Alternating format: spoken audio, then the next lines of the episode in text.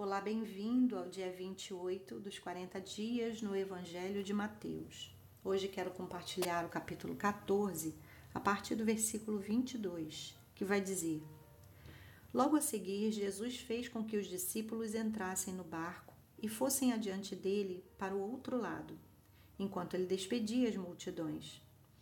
Tendo despedido as multidões, ele subiu ao monte a fim de orar sozinho. Ao cair da tarde, lá estava ele, só.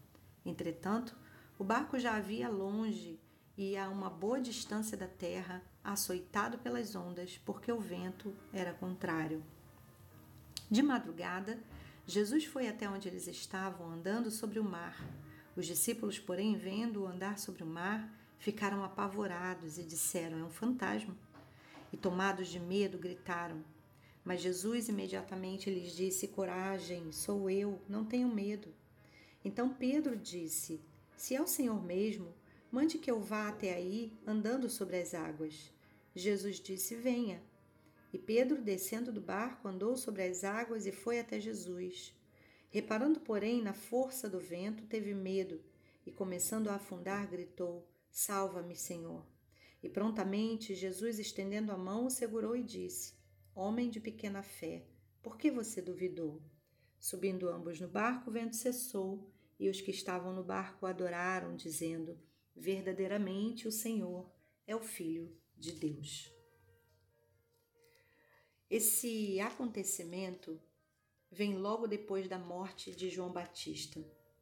Jesus estava pregando às multidões, falando em parábolas, anunciando o reino de Deus, dizendo que o reino de Deus era semelhante a muitas a muitas ilustrações que ele estava apresentando e todas elas apontavam para o fato de que a fé era o grande é, a grande mão que movia o sobrenatural.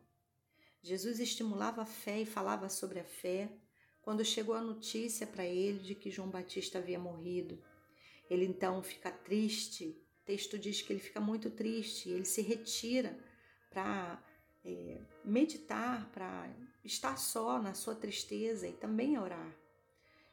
Quando ele se retira, o desejo das multidões né, de estar é, perto dele, de receber a cura, de receber instrução, o impede de ficar só. E aí ele faz a primeira multiplicação dos pães e peixes. Passa um dia inteiro ministrando, curando, anunciando o reino de Deus. Jesus estava exausto. E quando termina esse evento da multiplicação, ele fala para os discípulos: Olha, vocês devem ir para o outro lado, vão à minha frente. Os discípulos pegam o barco e vão. Jesus fica para orar. Passa ali, fim da tarde, noite, e quando inicia a madrugada, ele sai em direção ao barco, andando sobre as águas.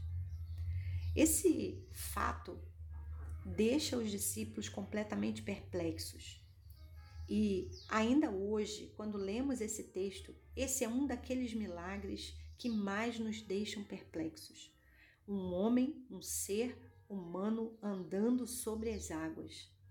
Sabemos muito bem que a água é, ela, ela para se andar sobre ela, é só um verdadeiro milagre é, como uma levitação, é algo é, muito difícil né, de nós é, reconhecermos como, como até um milagre.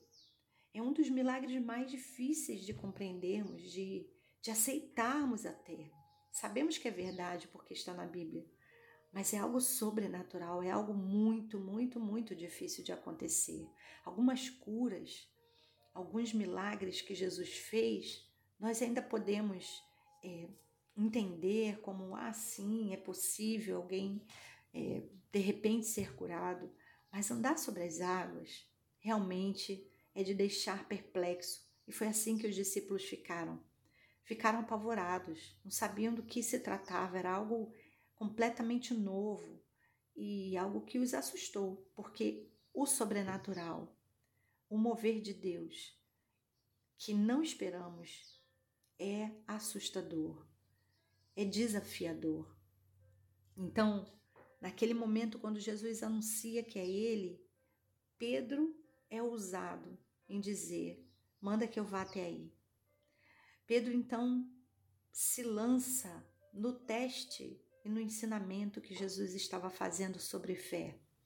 E a ousadia de Pedro o leva a experimentar esse grande milagre também, andando sobre as águas, até que ele é, tira o foco da palavra de Jesus e coloca o foco de novo no vento, nas águas, no tumulto das águas e ele começa a afundar. A resposta de Jesus é exatamente sobre fé. Ele vai dizer: Homem de pequena fé, por que você duvidou? Imagina, Pedro foi o que tinha mais fé naquele barco. Mas ainda assim, Jesus o estimulou a ter mais fé. E eu e você? Será que estamos tendo fé no mover, no sobrenatural de Deus? Será que estamos nos permitindo usar essa grande mão que move o sobrenatural de Deus? Será que estamos é, desejosos de experimentar coisas que não conhecemos, de experimentar coisas que não sabemos e que podem até nos assustar, porque foge da nossa compreensão? Eu quero desafiar você a levar o seu coração diante do Senhor, pedindo a Ele que aumente a sua fé, assim como Pedro, aqueles discípulos e todos que viram Jesus fazendo curas, milagres, salvando, libertando, precisavam ter a fé aumentada. Nós também precisamos. Paizinho de amor, eis aqui a nossa vida diante de Ti mais uma vez para declarar nossa completa dependência do Senhor. Sem Ti nada podemos fazer e Tu és, Senhor, a fonte de tudo que precisamos. Viemos diante de Ti nessa manhã, nesse dia, para exaltar o Teu nome, glorificar o Teu nome, reconhecer que Tu és o único Deus verdadeiro, depositar em Tuas mãos a nossa vida e dizer que, sem, que queremos, ó Deus, permanecer em Ti, caminhar contigo todos os dias.